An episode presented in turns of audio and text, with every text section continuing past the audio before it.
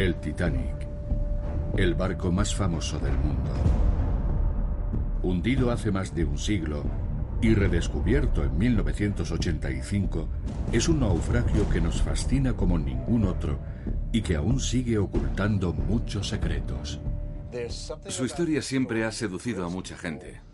Todo el mundo encuentra algo en este desastre, en este naufragio, por lo que se siente atraído. Ya han pasado casi 15 años desde la última vez que alguien se sumergió para ver el Titanic y queremos saber qué ha sido del transatlántico. Puede que se hayan desplomado un par de secciones importantes. Una nueva expedición se dirige al lugar del naufragio. Todo listo. Adelante. Y el equipo, formado por los mejores expertos del mundo, cuenta con las tecnologías más avanzadas. Lo mandaremos al fondo. Una carrera contrarreloj en busca de respuestas.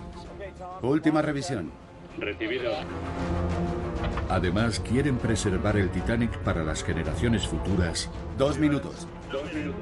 antes de que sea tarde. Volvemos al Titanic. Preparados para la inmersión. Regreso al Titanic.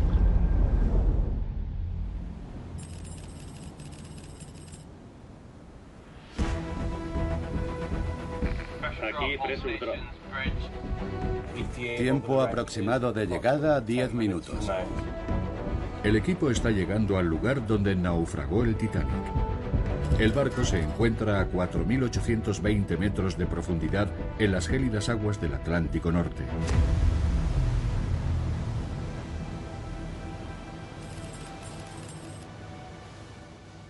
Bueno, bienvenidos. Queríamos reunirnos esta tarde para repasar los planes de inmersión de los próximos dos días.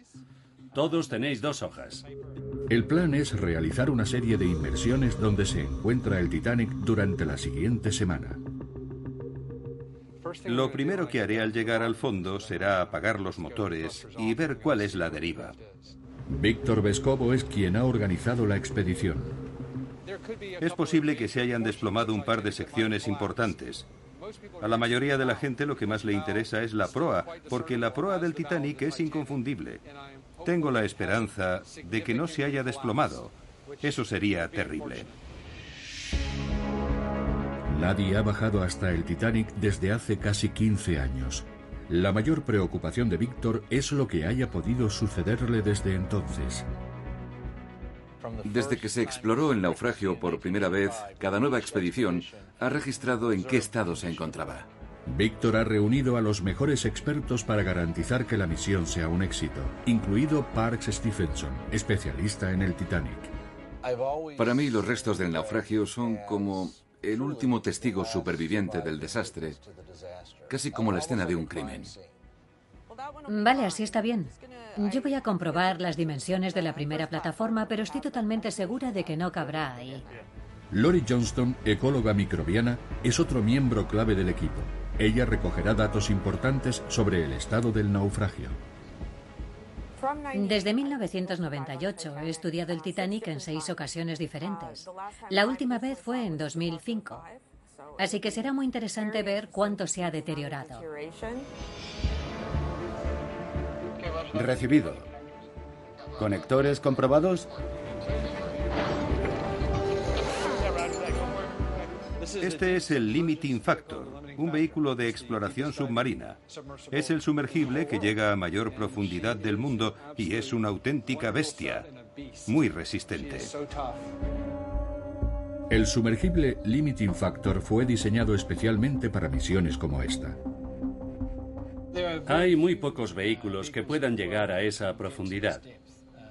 De hecho, el LF es el único que existe en el mundo capaz de llegar hasta los restos del Titanic. Es una inmersión de casi 4.000 metros. Vale, última comprobación. Intenta asegurar tú tu propia escotilla. Recibido. Cuando Víctor no pilote el submarino, lo hará Patrick Leahy. Muy bien. Lo principal es la resistencia del casco, que es de titanio y tiene 90 milímetros de grosor. Cuenta con tres ojos de buey, dos en la parte superior, a babor y estribor, y luego hay otro en la parte inferior que ofrece una visión excelente del lecho marino. Listo.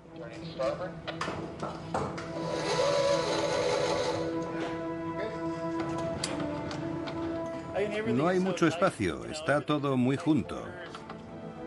Los técnicos montan en el sumergible una cámara 4K de alta resolución para filmar los restos del naufragio con la mejor definición posible. Es grande, pero delicada. Llevar esta cámara aquí nos obligará a ser cuidadosos. Y eso complicará la botadura y la recuperación del sumergible. Tenemos que tener mucho cuidado. Los riesgos son numerosos. Vamos a navegar a una gran profundidad y alrededor de un barco naufragado, con corrientes potencialmente muy intensas. El Titanic lleva ahí 107 años, por lo que es muy inestable y se encuentra justo en mitad de una corriente que puede alcanzar los 3,7 kilómetros por hora. Navegar alrededor de un barco naufragado conlleva muchos riesgos. El principal problema es engancharse con algo. En un naufragio suele haber cables o salientes que pueden ser un peligro para el sumergible. La idea es bajar aquí y emerger aquí. Todos me dicen que no me acerque demasiado y que tenga cuidado, porque aún hay bastantes cables. El éxito de la primera inmersión es vital y permitirá al equipo planear las siguientes. Si fracasa, la expedición podría terminar abruptamente. Vale, pues si no tenéis más preguntas que hacer, nos vemos mañana por la mañana a las 6.45 en la cubierta de proa.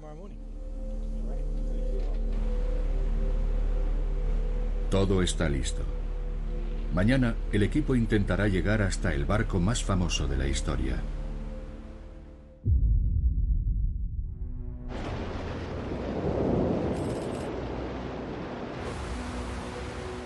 Las condiciones meteorológicas son peores de lo que se pronosticaba ayer. La primera inmersión debería hacerse en menos de una hora. Pero las condiciones meteorológicas no son las mejores y la tripulación tiene que asegurar el equipo.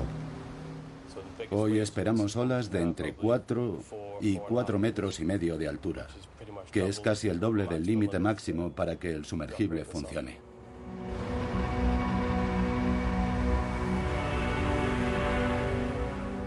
El sumergible está diseñado para entrar y salir del agua rápidamente. No es como una embarcación que navega en la superficie. No se ha diseñado para eso, así que cabecea y da tumbos.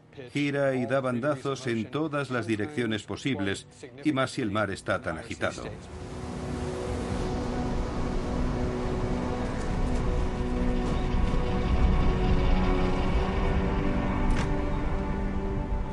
¿Lo has cancelado? No es fácil tomar esta decisión, pero es lo correcto. Estoy de acuerdo. ¿Lo sabe la tripulación? La primera inmersión se ha cancelado. Si el tiempo no mejora pronto, la misión corre peligro. La parte más complicada de esta operación es llevar al piloto hasta el sumergible en un pequeño bote hinchable porque tienes a dos objetos pequeños moviéndose a diferentes velocidades sobre las olas. Y eso es muy peligroso para él. Así que obviamente la seguridad de las personas es nuestra máxima prioridad. Y en estas condiciones podría sufrir algún tipo de lesión. Así que hemos tenido que cancelar la misión para que todos estén a salvo. Vamos a contárselo a todos.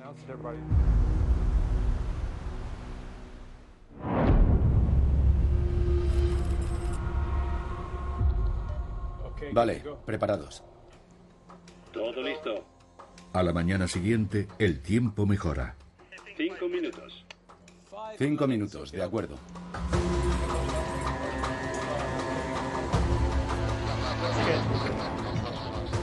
Comienza la inmersión. Vamos al Titanic. Hoy hace buen día. Anoche hizo muy mal tiempo. Pensaba que esta mañana estaría peor, pero se ha calmado un poco. Podemos seguir. Vamos a llevarlo al fondo del mar. Esta será la primera inmersión de la historia en solitario al Titanic. Dos minutos. Dos minutos.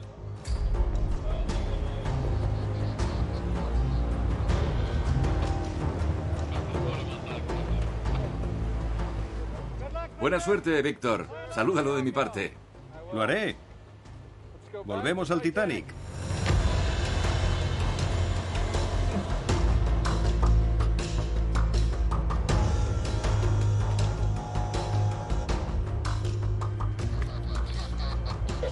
Listos para la inmersión. Recibido. LF listo para la inmersión. Luz verde.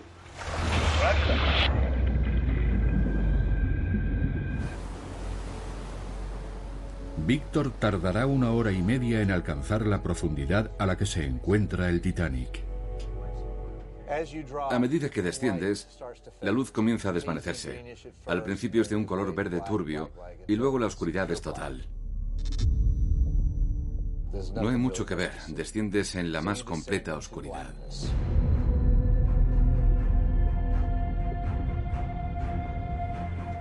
El Titanic se encuentra a casi 4.820 metros de profundidad. La presión extrema del agua pondrá a prueba la tecnología del sumergible y su cámara. Superficie aquí LF. Profundidad 1120.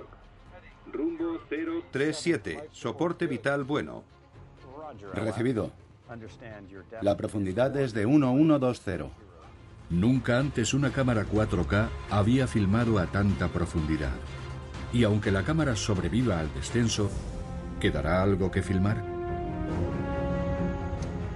LF a superficie. Profundidad actual 3808. Llegando al fondo. Rumbo 180. Si cuando lleguemos al barco los focos nos revelan un derrumbe masivo, como yo imagino, o incluso peor, estoy seguro de que habrá un instante de arrepentimiento.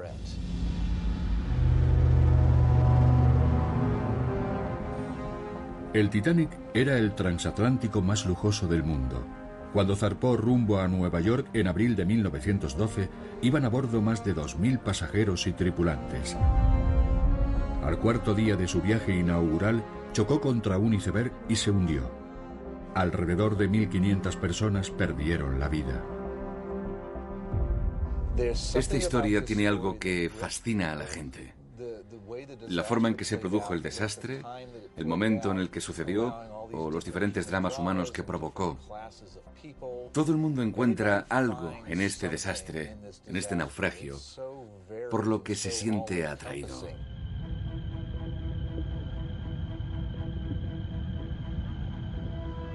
Parece el borde de algo. La corriente sigue arrastrándome. El lugar donde descansa el Titanic es increíblemente peligroso. Las fuertes corrientes dificultan que Víctor pueda acercarse y filmar su objetivo. Velocidad 180. Voy con cuidado para no chocar contra nada.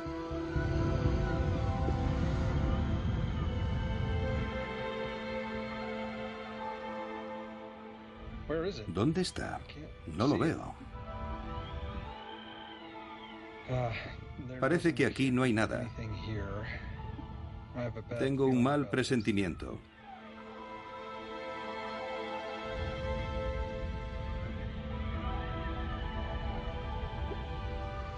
Ahí está. Lo veo.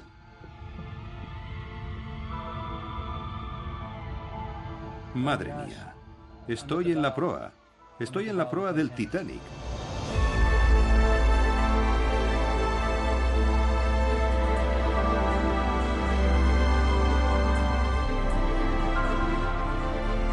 Superficie. El LF ha llegado a la proa del Titanic. Proa del Titanic. Sí. Veo los restos del naufragio por la escotilla. Vaya, increíble.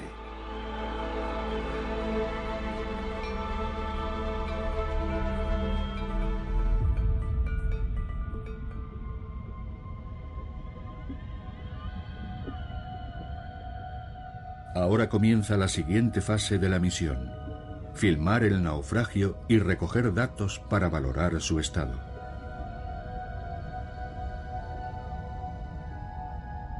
Subiendo por este costado, veo formaciones de óxido colgando de sus famosos pasamanos. Ahí se pueden ver algunas de las ventanas cuadradas de la cubierta A.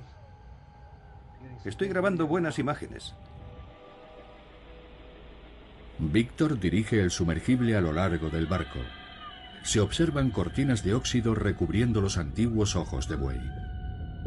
Cuando se encontró el Titanic en 1985, estaba en unas condiciones extraordinarias, pero su popa y su proa estaban a 600 metros de distancia la una de la otra, ya que el barco se partió por la mitad. Víctor se dirige ahora hacia la popa. Por todas partes hay pruebas de la tragedia que se vivió. Vaya, el lecho marino está repleto de fragmentos que se desprendieron del barco mientras se hundía. Ahí hay baldosas, incluso algunas botellas intactas y algo que parece loza. También estoy viendo un par de pantalones bien conservados.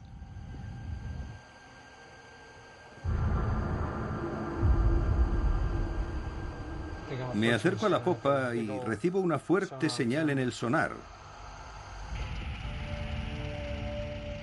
Ya te veo, pequeña. Ahí está. Esa es la popa. Vaya. Es increíble.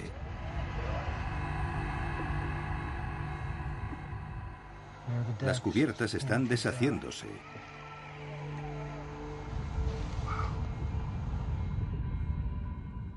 Superficie, LF en la popa. Repito, en la popa. Recibido LF. Estás en la popa. Esto me preocupa. Hay fragmentos metálicos cortantes que sobresalen prácticamente en todas las direcciones. Y por momentos noto que me arrastra hacia el barco una corriente muy fuerte.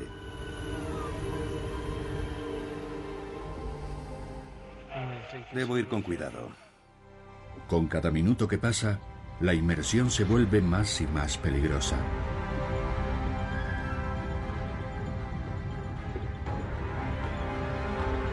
Después de varias horas y con unas condiciones tan adversas, Víctor decide volver a la superficie. Aquí el F ascendiendo. Para garantizar la seguridad de la misión. Estoy agotado.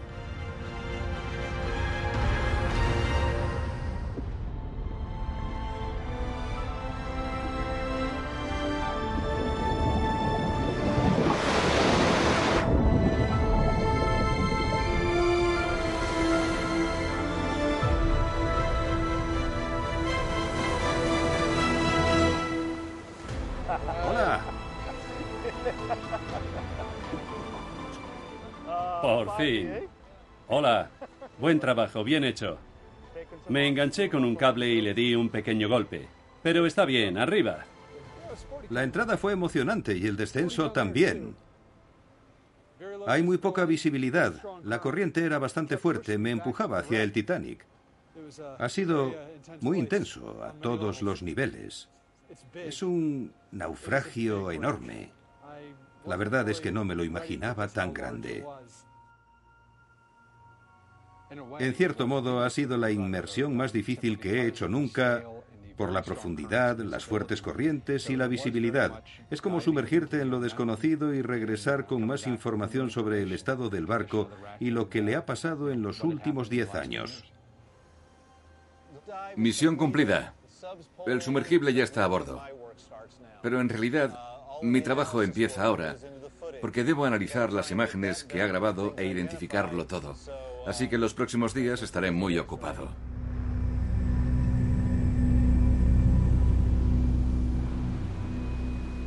La primera inmersión ha sido todo un éxito. Ha revelado que el Titanic sigue deteriorándose, pero que aún permanece intacto. Y esta nueva información permite al equipo iniciar la siguiente fase de su misión, una investigación forense mucho más detallada. Esa es la cubierta de paseo A y esa la B. Ahí están los ojos de buey de la cubierta C. Eso es estribor. Esto está muy corroído. Mira, eso ha desaparecido. ¿Cómo? Sí, esta es la cubierta A y después... Parks estudia las imágenes para conocer el estado real del barco. ¿Qué falta? ¿Es parte del...? Es la cubierta A. Comparando estas imágenes con las que se tomaron en el año 1991, Parks ha comprobado que la proa aún es reconocible, pero la popa se ha deteriorado mucho. La popa quedó totalmente destrozada tras el impacto y ahora es un amasijo de acero, cables y fragmentos. Esa zona es muy peligrosa y, francamente, está irreconocible.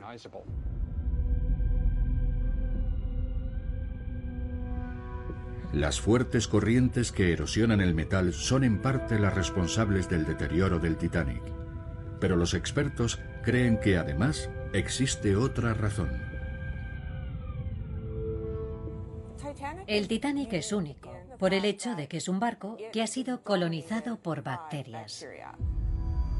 La ecóloga microbiana Lori Johnston es una de las pocas personas en el mundo que puede entender perfectamente lo que está pasando. En expediciones anteriores investigó un fenómeno que solo se ha observado en los pecios que se encuentran a mayor profundidad. El Titanic está cubierto de vida microscópica. Obviamente en el Titanic había bacterias cuando se hundió, pero eran bacterias naturales. Y como en las profundidades no había otra cosa que pudiera colonizar los restos del naufragio, las bacterias encontraron el lugar perfecto para vivir, adaptándose para extraer los elementos del acero. Así que se han convertido en el organismo dominante. Las bacterias proliferan en las zonas donde el metal está más dañado, como en las rendijas o las fracturas. Fue ahí donde se formaron los primeros rustículos. El término rustículo se acuñó cuando se encontró el Titanic y describe sus carámbanos de color óxido. No es solo un tipo de bacteria, son muchas bacterias que trabajan juntas para formar esos rustículos y que también provocan el deterioro de los restos del barco. Son estructuras muy sofisticadas porque están formadas por organismos microscópicos. Si pones un rustículo bajo el microscopio, sus características son muy claras. Estos organismos se han adaptado para alimentarse del metal y su apetito es cada vez más voraz, multiplicando su capacidad de descomposición. Parece que el número de bacterias está aumentando, sencillamente porque allí no hay nada que pueda competir con ellas. Y como hay tanto acero, están en la gloria, extrayendo del mar todos los elementos que necesitan.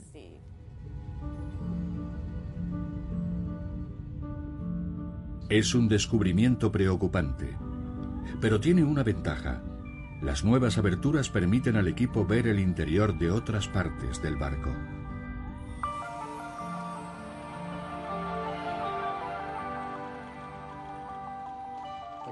Principalmente lo he montado mediante un proceso llamado fotogrametría.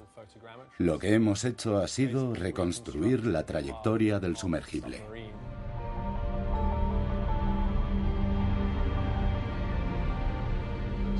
Todo esto es lo que Víctor vio en su primera inmersión. La proa por el lado de estribor.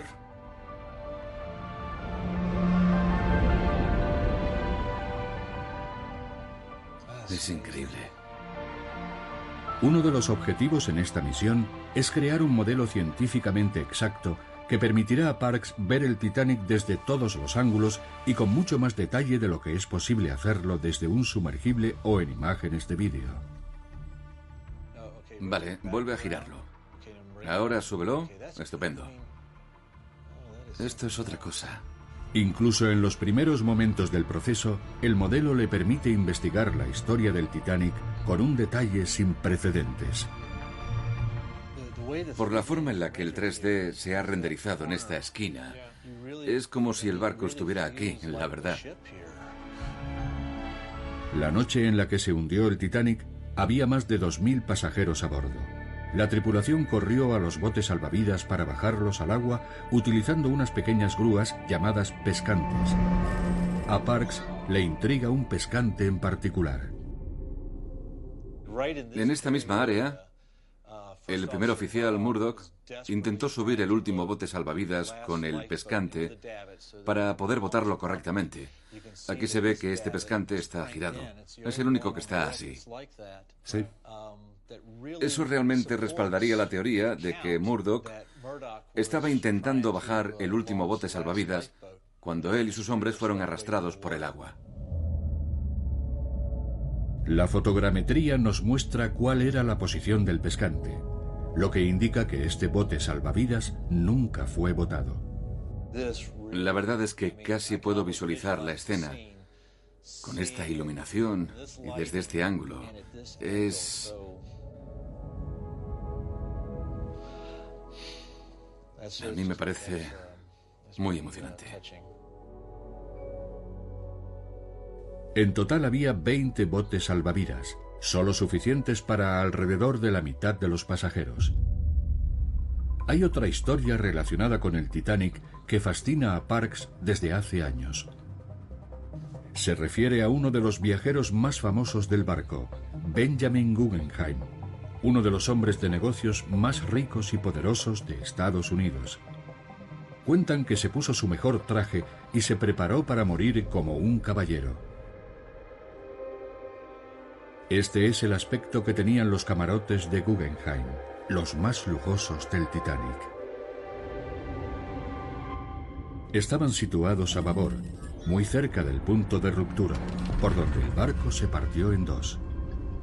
Los camarotes se separaron y cayeron al fondo del mar, y ahí han permanecido hasta el día de hoy. Parks está decidido a encontrarlos utilizando el sumergible. ¿Listo para salir a la superficie? Soy el único miembro de mi familia que ha venido al lugar donde se vio por última vez a mi tatarabuelo. Resulta muy emocionante.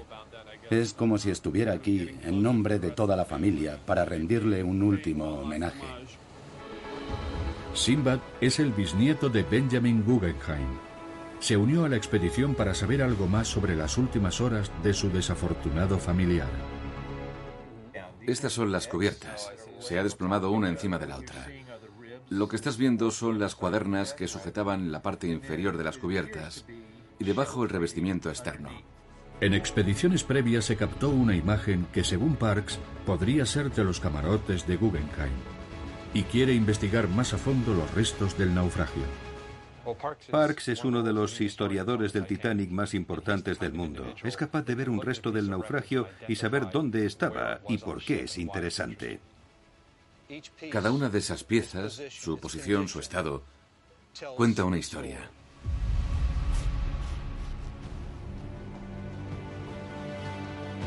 Parks también quiere grabar imágenes de alta resolución de algunos detalles específicos de la proa para añadírselos al modelo fotogramétrico.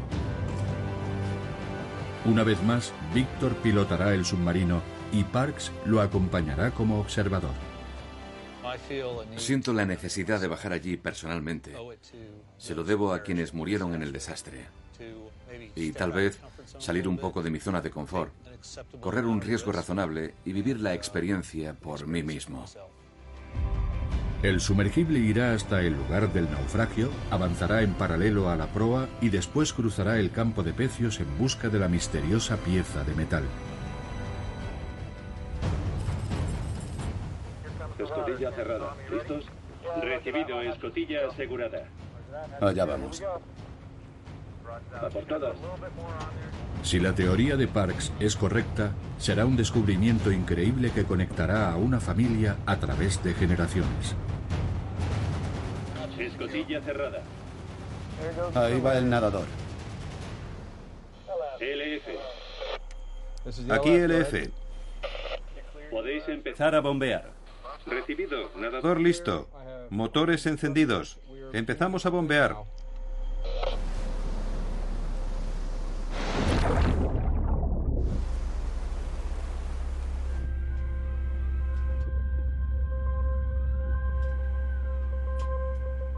El sumergible inicia el descenso. Benjamin Guggenheim nació en Filadelfia en 1865 en el seno de una acaudalada familia minera. Benjamin tenía 47 años cuando se hundió el Titanic y dejó atrás a su esposa y tres hijas pequeñas.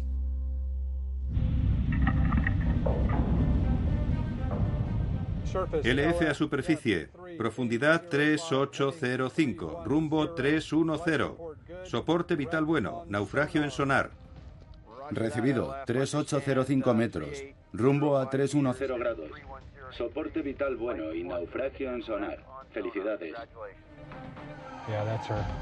El sumergible ha llegado al lugar del naufragio. Cuando pasa sobre el puente del Titanic, ven las placas conmemorativas cuidadosamente colocadas en expediciones anteriores. Se ven bastante bien. Es verdad. La visibilidad es mejor hacia abajo. Esa es una de las claraboyas de la sala Marconi. A ver. Sí, ahí está. Vale.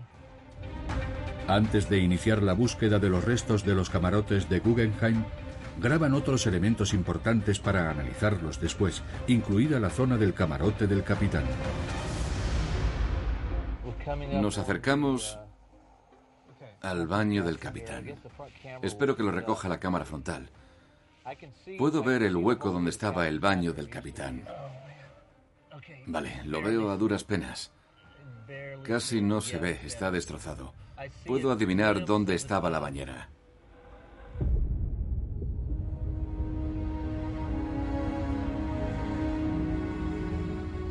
Ahora se concentran en la búsqueda de los camarotes de Guggenheim.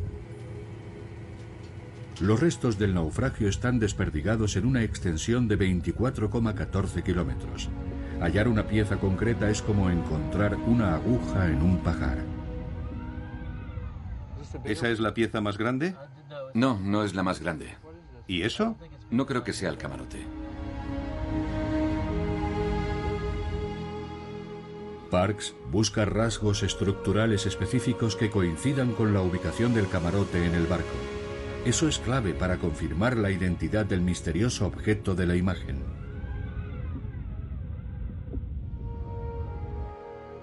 Hay algo ahí delante a la izquierda, a 40 metros. Espera, espera, espera. Atento, atento. Vale. Puede ser el de Guggenheim. ¿Ves esas cuadernas? Sí. Podría ser de Guggenheim. Me acerco más. Sí, por favor.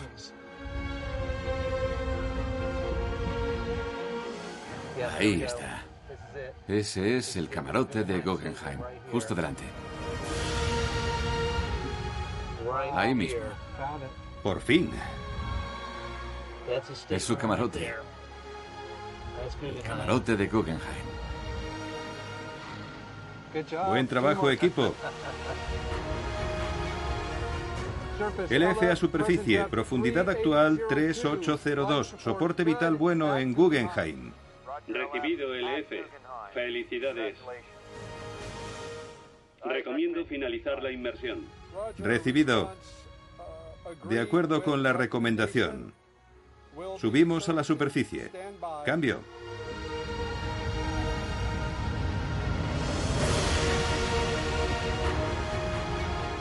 Seguimos el horario previsto. Así que voy a terminar mi sándwich. Vale. Desconectar propulsor.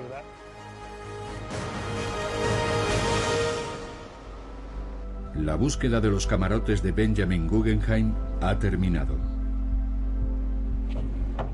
Esta es la peor parte de toda la inmersión.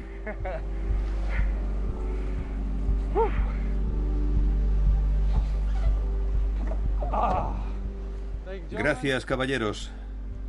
Gracias. Hemos encontrado el de Guggenheim. Vimos una pieza de tres metros cuadrados en el fondo del Atlántico Norte. Es increíble.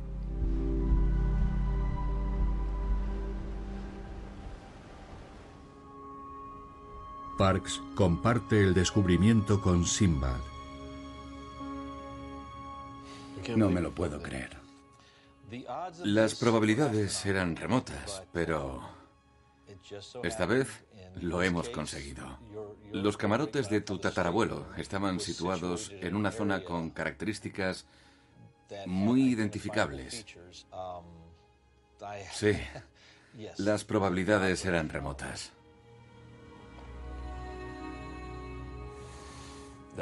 Ver todo ese caos ahí abajo es lo que para mí es más traumatizante. Supongo que cuando estás ahí y ves todo eso es impresionante. Una cosa está clara, todos murieron y daba igual a qué clase pertenecían. Sí, desde luego.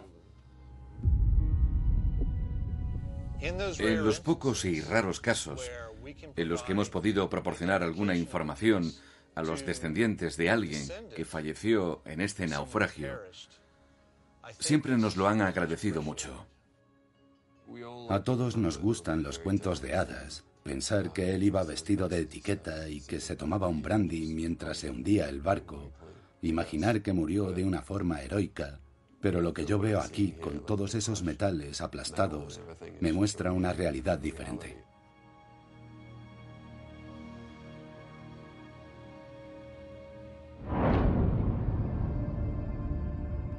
El hallazgo de los camarotes de Guggenheim permite al equipo añadir una nueva y crucial sección a su modelo fotogramétrico.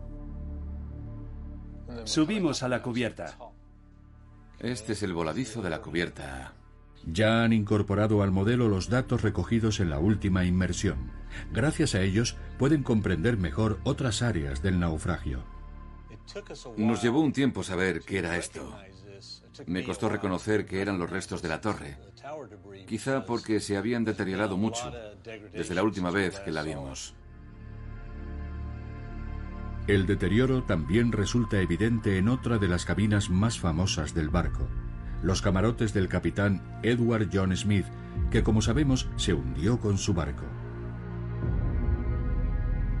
Cuando se encontró el Titanic en 1985, el interior del baño del capitán Smith estaba prácticamente intacto, incluida su bañera privada. Es un pequeño detalle de la vida de las personas que vivieron y trabajaron a bordo del Titanic. Por eso, Parks quiere ver en qué estado se encuentra. Todo este techo de aquí se ha desplomado desde la última vez que lo vimos. Solamente queda un pequeño fragmento de la bañera del capitán Smith. Todos esperábamos encontrar derrumbes de este tipo. Eso está claro.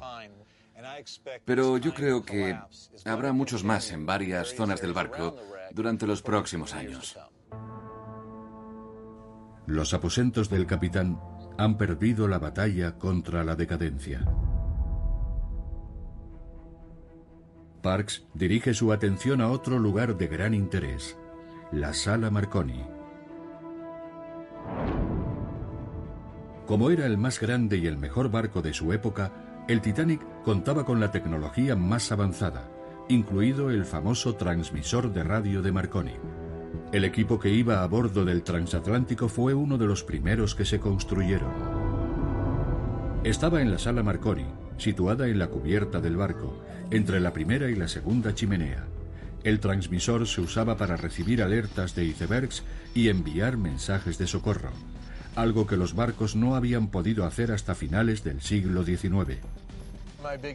Ahora mismo, mi mayor temor es que mi parte favorita, la sala de telegrafía inalámbrica Marconi, haya desaparecido y que por tanto recuperar ese aparato transmisor para poder restaurarlo ya no sea posible. En una expedición anterior, Parks vio la sala Marconi y su contenido estaba en buenas condiciones. Hoy quiere saber en qué estado se encuentra, ya que no pudo verlo claramente durante la inmersión con Víctor. Quiero entrar ahí y ver cómo está. De hecho, hay formaciones de óxido en el interior, lo cual indica que hay mucho espacio ahí dentro. Parks espera que la fotogrametría le permita ver la sala Marconi con más detalle. Lo que a mí me interesa está justo en esta zona, aquí mismo. Sí. Pero estos agujeros que hay aquí me preocupan especialmente porque indican el comienzo de... Espera, aléjalo un poco. Vale. La fotogrametría tridimensional revela un nuevo hundimiento en el techo de la sala Marconi. Seguirá hundiéndose y la próxima vez que vengamos habrá un nuevo agujero junto a este. Esta es una carrera contra el tiempo. Esta zona es muy importante para mí. Pensaba que se habría hundido. La verdad es que me alegra mucho ver que aún se mantiene en pie, pero no va a seguir ahí eternamente. En general, parece estar resistiendo sorprendentemente bien. Hay algunas áreas preocupantes en un estado de deterioro avanzado. Vamos a investigarlas más a fondo para intentar tener mejores predicciones sobre cuánto tiempo más se irán con nosotros. Queremos aprovechar este momento para recordar a los que murieron la noche que se hundió el Titanic. Cuando la expedición se aproxima a su fase final, el equipo rinde homenaje a las víctimas del Titanic. Esta es una ocasión solemne, porque estamos en el lugar exacto en el que se hundió el Titanic hace 107 años. 1.500 pasajeros murieron aquí. Todos pensamos en la muerte en algún momento y aquellas personas se enfrentaron a ella justo en este mismo lugar. No sé, me cuesta expresar lo que siento. Guardemos un minuto de silencio.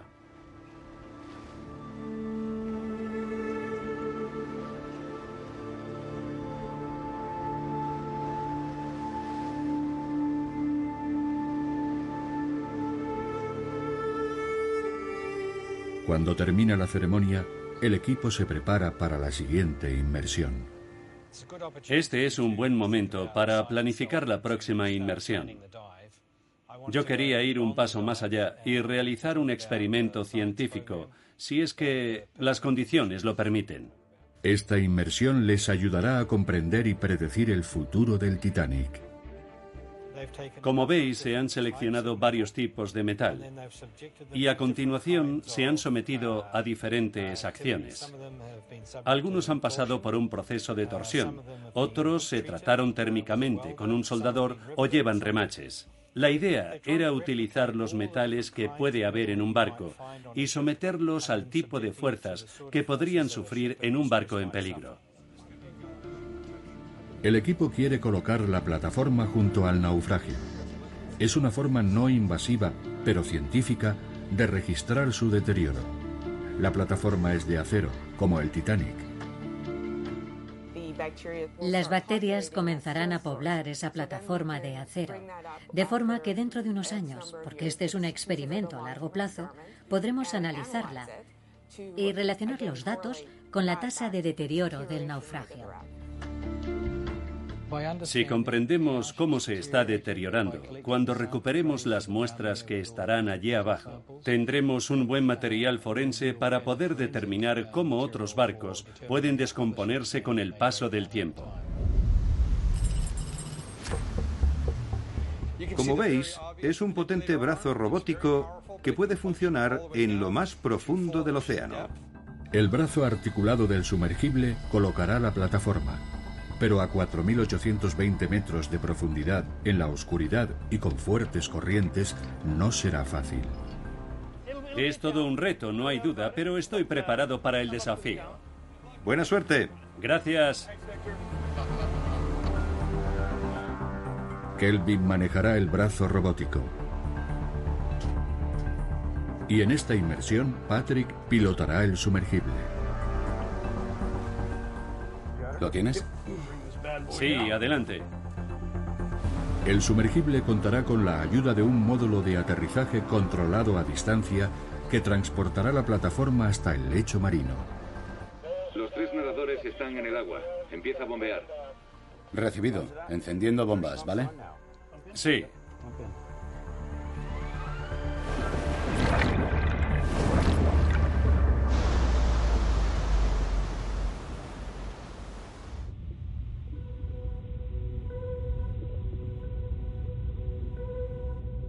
Cuando llegan al lugar del naufragio, el equipo se prepara para soltar la plataforma.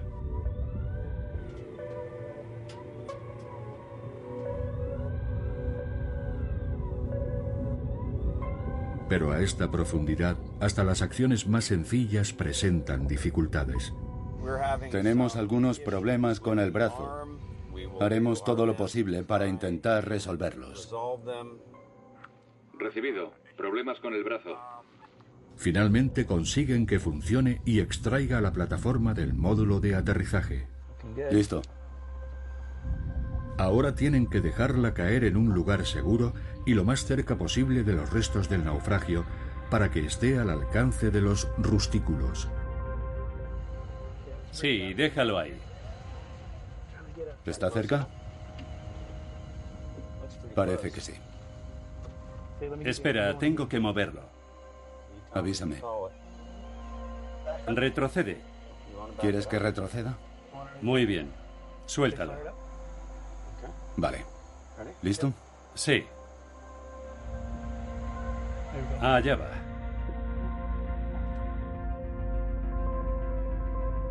Sí, sí. Madre mía. Genial. Cuando una nueva expedición recupere la plataforma dentro de unos años, los rustículos serán cruciales para predecir el futuro del Titanic.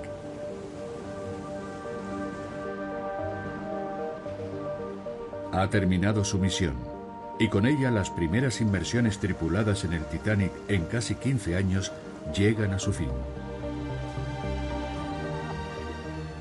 Quiero volver a bajar. Entiendo perfectamente que esto llegue al corazón de la gente, porque es algo que te atrapa.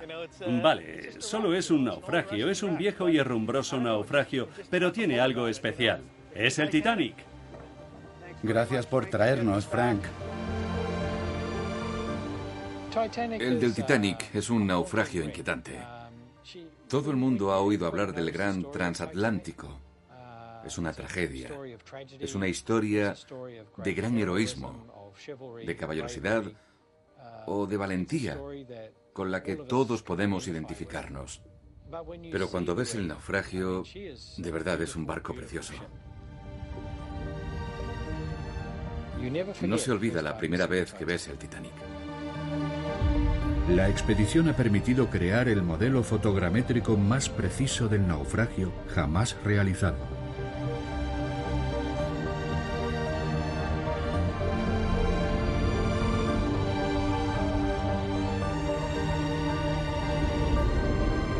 El Titanic como nadie lo había visto nunca.